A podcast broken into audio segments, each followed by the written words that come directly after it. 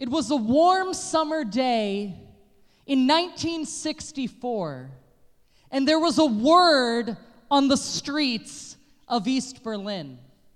The wall had gone up in 1961, and so information and movement between East and West was very restricted.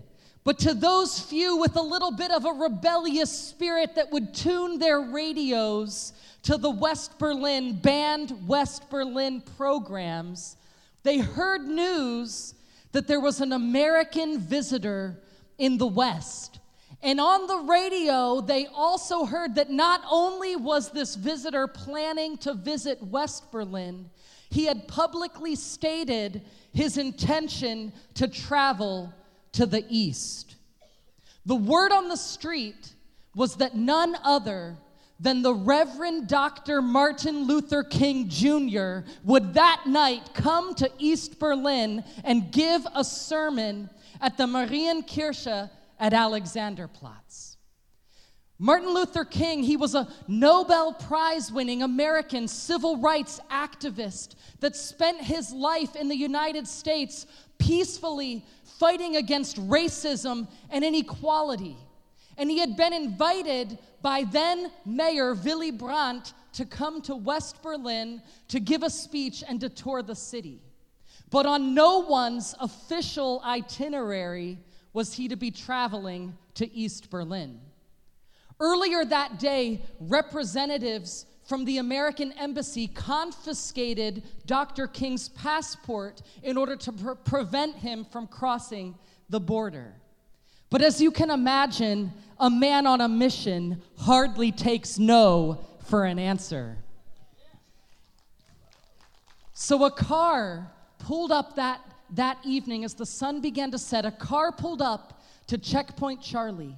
Dr. King was in the car with a, he was accompanied by a West Berlin pastor that had connections in the East. And Dr. King rolled down the window and gave the guard an American Express credit card because that was the only identification that he had left. And to his surprise and to his companion in the car, the guard let them through. A crowd of thousands had gathered in the church that night and it was overflowing into the plaza. The East Berliners wanted to know what could be so important that a man would risk the condemnation of his own country to bring a message to the communists behind the wall.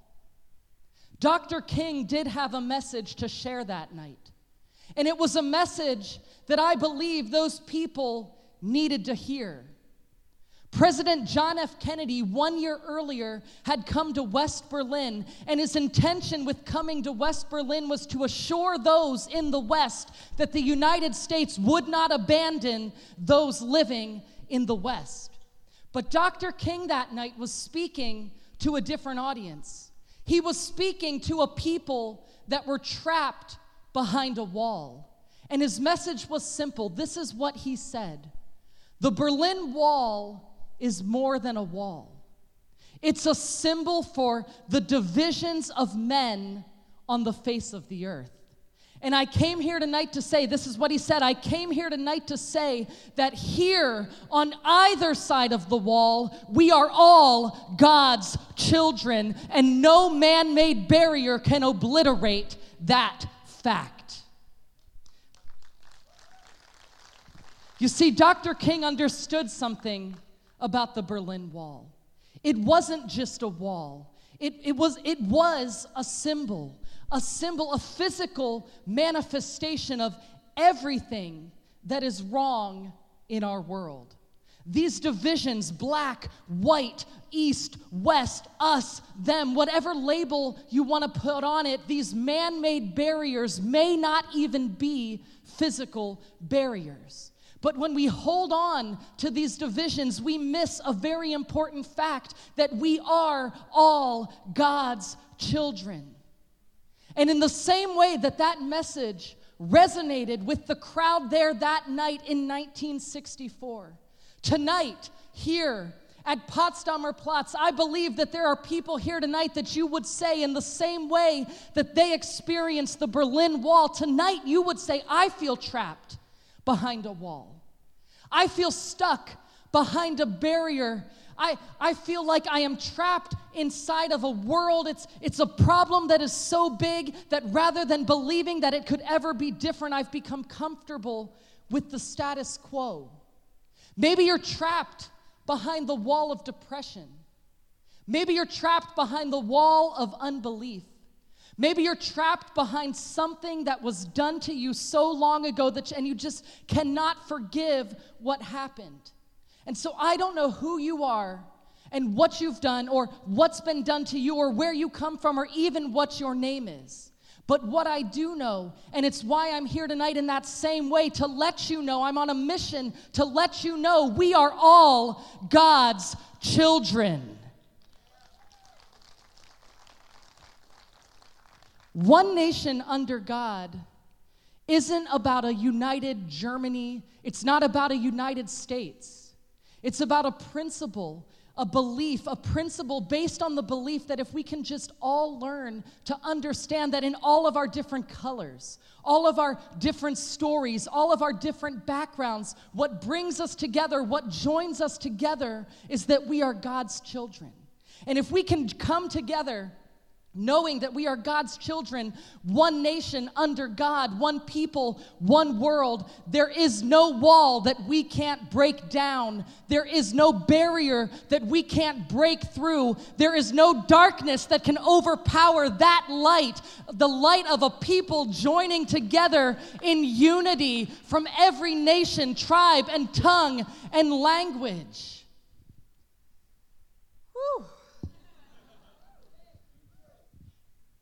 I say coming together because I believe it's not enough to know the truth without being willing to, to step out and live the truth. We need to step out and live the truth. It's in the action, in the doing, in the coming together that we unlock the power of change on the earth. When we know the truth, the truth will set us free. The truth sets us free into action to take to the streets, to start spreading peace and love into our schools, into our workplaces, into this city. When we know the truth, the truth sets us free from the past. The truth enables us to live today free, and the truth gives us hope that even when confronted with a dark future and even in the face of death, we know that this freedom will last forever. Tonight we celebrate what happened 30 years ago. It was a miracle. And Berlin is a miracle city. And we celebrate how far we've come these last 30 years. But looking around the world today, there is so much more that needs to be done. We need to see Berlin Wall kind of miracles again. We need to not, not just see the miracles, but be the miracle.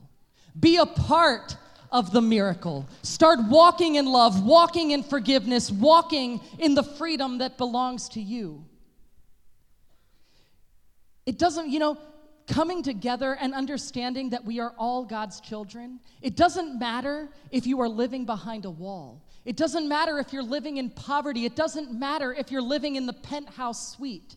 Being the miracle for someone else is the responsibility of each and every one of us. Be the miracle for someone else by showing them and living out what it means to forgive.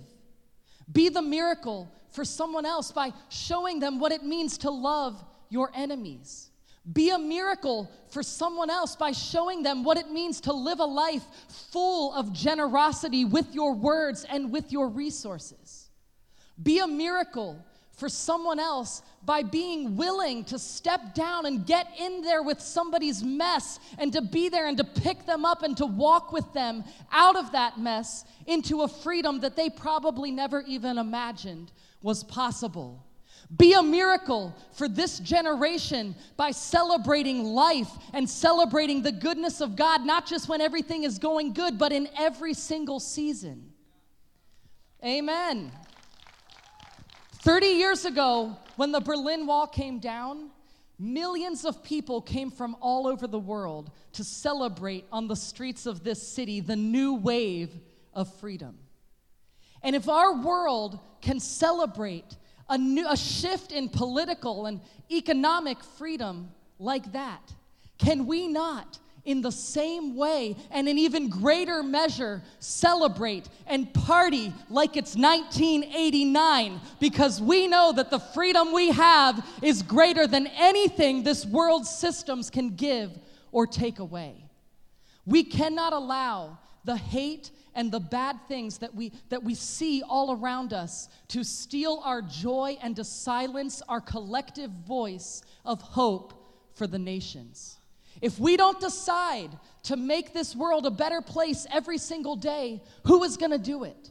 It's up to us. This is our time. 30 years on, we have a choice to make today that we can make this city, make this nation, make this world a better place, one nation under God. Amen. 30 years ago, the unimaginable happened. It surprised the whole world. I can remember. And, the Berlin Wall came down. Wow, we saw the pictures. It was an amazing, unexpected breakthrough. But it was more than the destruction of a, of a barrier between East and West. It, it was a breakthrough for millions and millions of East Germans who, after generations, had the freedom to go where they wanted, do what they wanted to do. It was a breakthrough for this country because the fall of the Berlin Wall set in motion Germany becoming one nation again. Einheit Tag. We now have Unity Day. That was not that long ago. And so a funny thing happened after the breakthrough. For many, that joy of freedom didn't last. Life didn't get easier, but harder. In fact, we're still talking about it this weekend, articles about how in the East there's still the struggle to feel accepted and belonging with the change that came. And there's this mindset that has come called nostalgia, or the nostalgia for the days of the East, where there's this attitude that says, you know, it wasn't that good, but you know, we were closer to each other. Life was better in some ways. The, the, the pace of life was slow, slower. Uh, you know, we had more time for family. And I was looking at some of the research done by some here in Berlin, and one, one researcher wrote this. He said, The radical change after the breakthrough and the fall of the wall, the radical change between socialism to a free market economy left many East Germans feeling that what they had achieved was devalued. It had no value as businesses and products literally disappeared overnight. And, and see, East Germans didn't grow up with Coca Cola, it was Vita Cola. And you can still get it today. The bottle looks the same. The logo looks like it used to because it's a reminder to East Germans of what they once had. And so, this whole effort to kind of remember and kind of forget the not so good things is just a way to feel valued that everything they did and stood for had some meaning. But I'd like to suggest that that kind of feeling that comes after a major breakthrough. It's not just East Germans, it's part of the human condition for all of us that on the other side of uh, a great achievement, perhaps you've been working for years toward a graduation or starting a business or perhaps getting a PhD. But there's been this goal, and maybe you're right in the middle of that right now where you're working towards someday achieving some great thing. I pray for many of you, it's starting your own business. We want business owners in the city of Berlin, creating jobs, creating wealth to build the kingdom of God. Amen. Or maybe it's the pursuit of a lifetime partner. And, you, and, and all of a sudden, here's what happens you, you come to that point where the graduation takes place, where you finally reach the goal or you meet that person and you go through a time of courting or dating or whatever, and then there's this wedding. Uh, but whatever, on the other side of that incredible moment of breakthrough, very, very often, you know what I'm going to say, is what happened to those in the East. That, that there's joy, there's excitement, but in the very back of our minds or in our souls, somewheres there's this unexpected sadness that kind of comes in where we might never talk about it to someone, but we just feel in our spirit, you mean this is it? This is as good as it gets? And there's a letdown. And we come face to face with one of life's inconvenient truths that there's often a letdown when there is a significant breakout. Let me say it again. There's often a letdown after a significant breakout. And, and you know, this can happen to people of faith. In fact, I chose a story from Scripture to illustrate it that actually has a wall in that story, too. It's a famous one. It's where God's people have been moving toward a goal. God had promised them a land, the promised land. And that and for 40 years they'd been moving toward this goal where God was going to dwell with himself as the head of this nation, a unique kingdom on earth where the, it would be the land of God's presence and power, the land of milk and honey. And they worked toward this, and they finally had a miraculous crossing of the Jordan. And their very first obstacle, their wall, was a stronghold city called Jericho. And as often happens, God gave them a strategy that when you look at it, you're going, You're kidding me. You want me to do that? You want me to live in this city? A life of purity? You want me to be planted in a church and be there all the time and give and all the all the strategies that God has for us that often we scratch our head and go, You got to be kidding.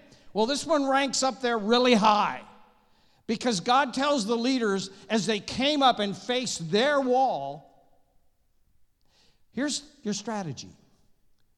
For one week, you're going to go out, the whole army, everybody's going to get suited up. You're going to go around the city like a jogging team. You're not going to say anything. You're not going to look at them. You're not going to throw stones. You're not going to say a word. You're just going to walk around the city and then you're going to go back to camp. Okay. That's really interesting. How's that going to get us to our next point? And then, well, that means that tomorrow you're going to do the same thing, and the next day, and the next day, for one whole week. And on day seven, it gets even better. You're not going to walk around just once, you're going to walk around seven times. Oh, and by the way, on the seventh day, you're to put the praise and worship team, the ones that play in the band, yeah, they're to go out in front with the pastors. Interesting strategy. They don't even have weapons in their hand. And you're still not to say anything until I give, after the seventh time around, the band starts to play, blows the horns, then you're to shout. Come on, you know this story. I'm getting you to rethink it though, as to how crazy it sounds when you think about it as a strategy. We got a big city to take. And of course, Joshua 6, here it is. Here's what happened. When the people heard the sound of the ram's horns from the praise and worship team, they shouted as loud as they could. Suddenly, the walls of Jericho collapsed, and the Israelites charged straight into the town and captured it. Wow! A historical, miraculous breakthrough. And, and, and the part of the breakthrough wasn't just that the physical walls came down, there was a breakthrough in their faith I mean, they'd heard the stories of what happened years ago when God opened the Red Sea, but man, this, no one could deny there was a breakthrough of faith among God's people. They saw God tear down the walls of a city. It was a miracle. And I can imagine after the battle was over, going back to camp, high fiving, man, we got this. We're just getting started with the taking the land, but God's with us. And I mean, He took down the walls. Did you see it? I, I was right there where one of the big boulders came. It was cool. And again, as often happens after a breakthrough, there was a little bit of relaxing and like you and I, it's not some conscious decision to say, you know, we got this, God, I'm not going to not trust you anymore. It's, it may not be some big turning away from what got you to the breakthrough. But, but instead, it's just little things, just maybe a little letdown here, a little moving away there. But over time, what happens is we just kind of relax. We got this now. We're in. Look what God did. And so there was confidence. They just sent a few people off to take down the next wall. And you can read the story. It was a disaster. And, and, and the same thing can happen to you and I as we go through life. Because life is a series of walls, obstacles, and then breakthroughs. And, and, and it can happen in, individually with our mind and our heart, the way we think. It can happen in our family. It can happen in your business, in your relationships. It can happen in this church. Where an amazing breakthrough, we, we prayed for years to come into this place. It burdened me for years to drive through Potsdamer Platz and see not one place where God's name was lifted up, where Jesus was praised and called the King of Kings, and where 80,000 people a day come through what's called the Times Square of Berlin, where the Berlin Wall fell, where you can go out and see pieces of it still. And you can go, if you walk back on some streets, see the watchtowers that stood there to keep people from crossing. It's all right here. And God, for years, put in me a burden. We need to have a church, and why not ours? And God did an amazing thing. It wasn't a physical wall, but there was a breakthrough where we were able to come into this place. And next year, we'll be here 10 years. Amazing. And over the years, we've been able to declare the praise of God just like we did a few minutes ago. Hundreds and hundreds of people from all the nations of the earth have come into this auditorium and experienced the power and presence of God. People from every faith, from every ethnic background, every language, and hundreds upon hundreds have said yes to Jesus Christ. Amazing. And so, very often, we can look at where we are now and go, well, wait a minute, you know, it's, we don't see that. It's, it, there's, there's been a little letdown. We're not seeing as much. My team isn't growing or that this isn't happening. And we look around and we get comfortable because we've been doing this a while. Are you listening? We've been doing this a while. You, you've been married for a while. Whatever the circumstance is that got you where you are, there's been some breakthroughs. Because here's what happens when we let down a little and something doesn't go the way we thought it should. The men and women in the East, they weren't looking to be disappointed. They weren't looking to go, you know, in 10 years it's going to be all nostalgia. I'm going to want to drive my Trabant again that never worked right. But I miss the old days. They never set out the day the wall came down thinking, I, am going to want to look, look back and, and remember all of these good things. That wasn't the mindset. But what happened was things didn't go the way they thought. And it's the same for us. And if something happens that just doesn't fit where I thought things would go next, and we get disappointed or discouraged. And sometimes we can be more discouraged after a breakthrough than we were before it. Are you hearing me? It's so true. You see, those people in the East, and I'm talking to some of you that grew up in the East, you, you had a different picture of what life could look like and should look like on the other side of the breakthrough than what actually happened. And it's the same for us because listen now, here's the enemy's strategy. He does fight you when you're trying to push through to a goal or to, or to, or to find faith or whatever it might be. But the real battle comes when the breakthrough happens. Then he comes along in the moments when you're still high fiving and giving praise, and he starts to whisper, It's a strategy. That was a one time thing.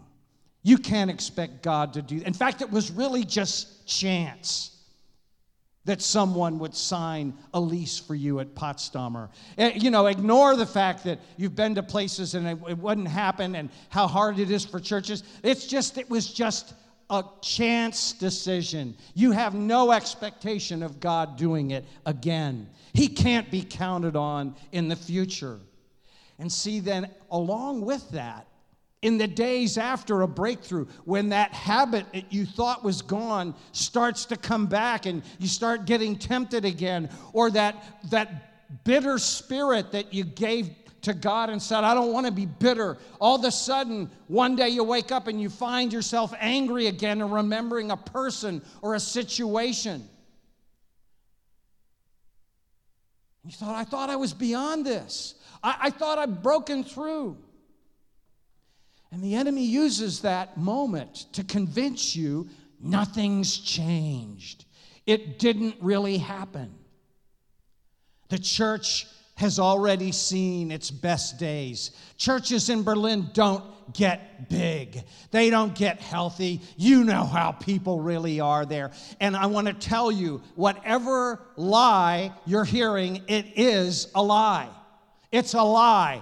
We are not finished here. The breakthrough that you're in or going through right now is not the finish. Here's what I wrote down You're one decision, one step away from your next greatest breakthrough that you've ever known. And it's true in your family, it's true in your life personally, and it's true for this house in Jesus' name. So I want to give you in closing a couple of key things that we can do to believe and take hold of and put into place to operate from that will defeat the lie when those moments come. And the first one is this when you have a letdown, and you will, I'll talk about that in a moment. When there's a letdown, don't let up.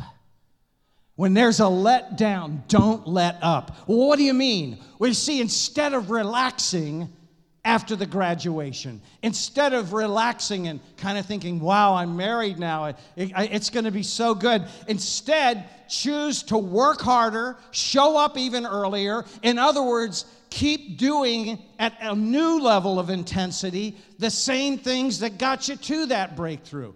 Don't stop. Keep pressing ahead. Don't let up. And one of the, see, everybody gets that. All of you understand how that can change how things will go. But here's our challenge so many of us misunderstand the purpose of breakthroughs in life. You see, the purpose of a breakthrough is not to just end any in the future, it's to strengthen you for stronger and bigger ones yet to come.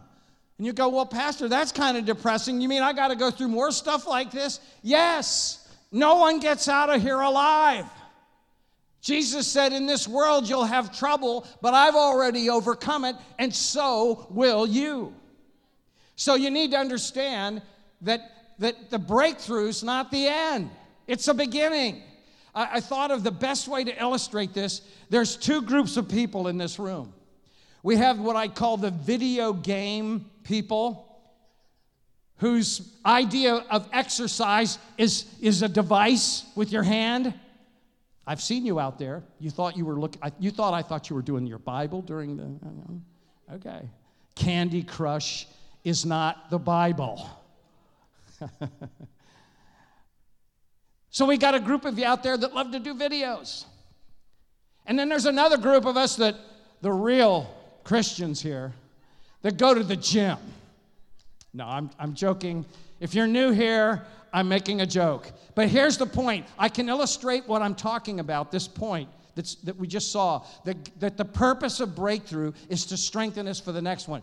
Let's take the video gamers. When you work on a level and you keep dying on that level, you've been killing the monsters, and then this unexpected fairy shows up, or whatever happens, or some alien force and it just doesn't work out and you die and you have to start over again and try for that level and try for that level and then that moment comes usually when no one's there to watch. It's middle of the night and you couldn't sleep and you're i pray none of you are doing that and you make it to the next level.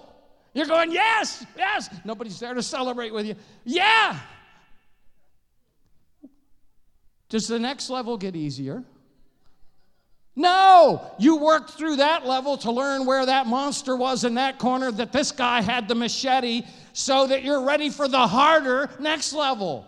We just expect to go to that. It's the same at the gym. When you work there through the pain, at, at that thing is stuck at this level of 25 kilos and it hurts and you can barely push it. But after keeping on doing it week after week after week after week, it gets easier, doesn't it? You know what I'm going to tell you? When you get to the point where, hey, I can do this pretty good, I'm ready for 30. I don't go back, do you? No, you, you, you worked. Now you start out with a little more pain again and you work through that. That's the way God uses breakthrough in your life and in mine to push past the pain. Because here's the thing he wants to take you to the next level. Scripture says we're to move in life from one level of glory to another. Isn't that beautiful? And see, He knows your threshold. Scripture says He knows what we can bear and what we can't. And He won't put a breakthrough, a, a, a, wall, or a stronghold, or some obstacle that you need to push through and keep pressing until you're ready to do it. See, the people of Jericho, they, they, they were high fiving. Man, God did, wow, look at this. They thought they were finished. They knew they had to fight more battles, but they didn't realize that God did what He did there, demonstrated His power, not for them to let up, but for them to realize if God will pre- present himself so obvious as the power who's with us, he will do it whatever army we face, whatever size it is, whatever obstacles, because they were going to face much larger armies, much stronger walls of people in opposition in the future. God was preparing them. So understand your setbacks, where you feel like you're coming back a little bit, are really a setup for your next breakthrough. Don't you love that? And what that means, number three, your struggle that seems to have come back. Watch this. That seems to have returned where you feel like you're going back. I, I don't have the faith that I once did. I'm, I'm, I'm disappointed. Uh, it, I feel like I'm going backwards. No, no, no, no. You're struggling again because you're at a new level. Things are stronger coming at you. But it, God's preparing you for the next wall, the next obstacle, that next habit, that next way of thinking that He wants to bring down in your life. Because, see, here's the thing some of you are very new in the faith. I, I, I want to tell you the breakthroughs that are needed don't stop after you say, Yes, Jesus, come into my life. No, they start to accelerate because God's not finished. He wants to get you stronger. He wants to get, get you ready for the monsters. He wants to take you to level after level, and you begin to learn how to trust Him and grow and, and be stronger. And, and so it's important when you face an obstacle, this is the attitude, number four. When you face an obstacle, every obstacle, that needs a breakthrough, that you know you need to see something happen here or there, listen, it's not an opportunity to groan, but to grow. Because how often, when things don't happen the way we thought they should, we start to complain about how it isn't going the way you thought, or you know, you, you, you we, just don't see things happening, and I, I just don't feel what I once felt. Listen, feelings are not what it's about, it's about faith. Faith doesn't operate on feelings, faith operates on truth. And here's the truth God does not see you right now where you are. Listen to this carefully. God does not look at you and go, oh, they've still got a long way to go. I can see every Jericho that Steve still has to go through. He's got such a long way to go. Holy Spirit, you're going to have to help him more. Look at this. My goodness. It's such a long way. Listen, that's not the way God sees you. What God looks at when He sees you and I is not our imperfection, but the perfection of Jesus. You are dressed in robes of righteousness, not because you got everything right, but because God has put His righteousness on you. And that means that what God sees right now, wherever you are in the journey, He already sees you at the final breakthrough. He sees you at that place where He is crowning you for the crown of righteousness. He sees you shining gloriously, already seated with Christ in heavenly places. He sees you already a victor over every obstacle. He sees you at the end of the race, and He is setting you up to live in the reality of that, reality of that even before it takes place. And so when you and I sit around and complain about how hard things and groan about the, I wish we could get beyond this, and what we're doing is missing the fact that this is all about growing into the person that God already sees that you are in Jesus' name. And so, final thought, number five God did it before. He'll do it again. We've sung that song in church the last year. He'll do it again.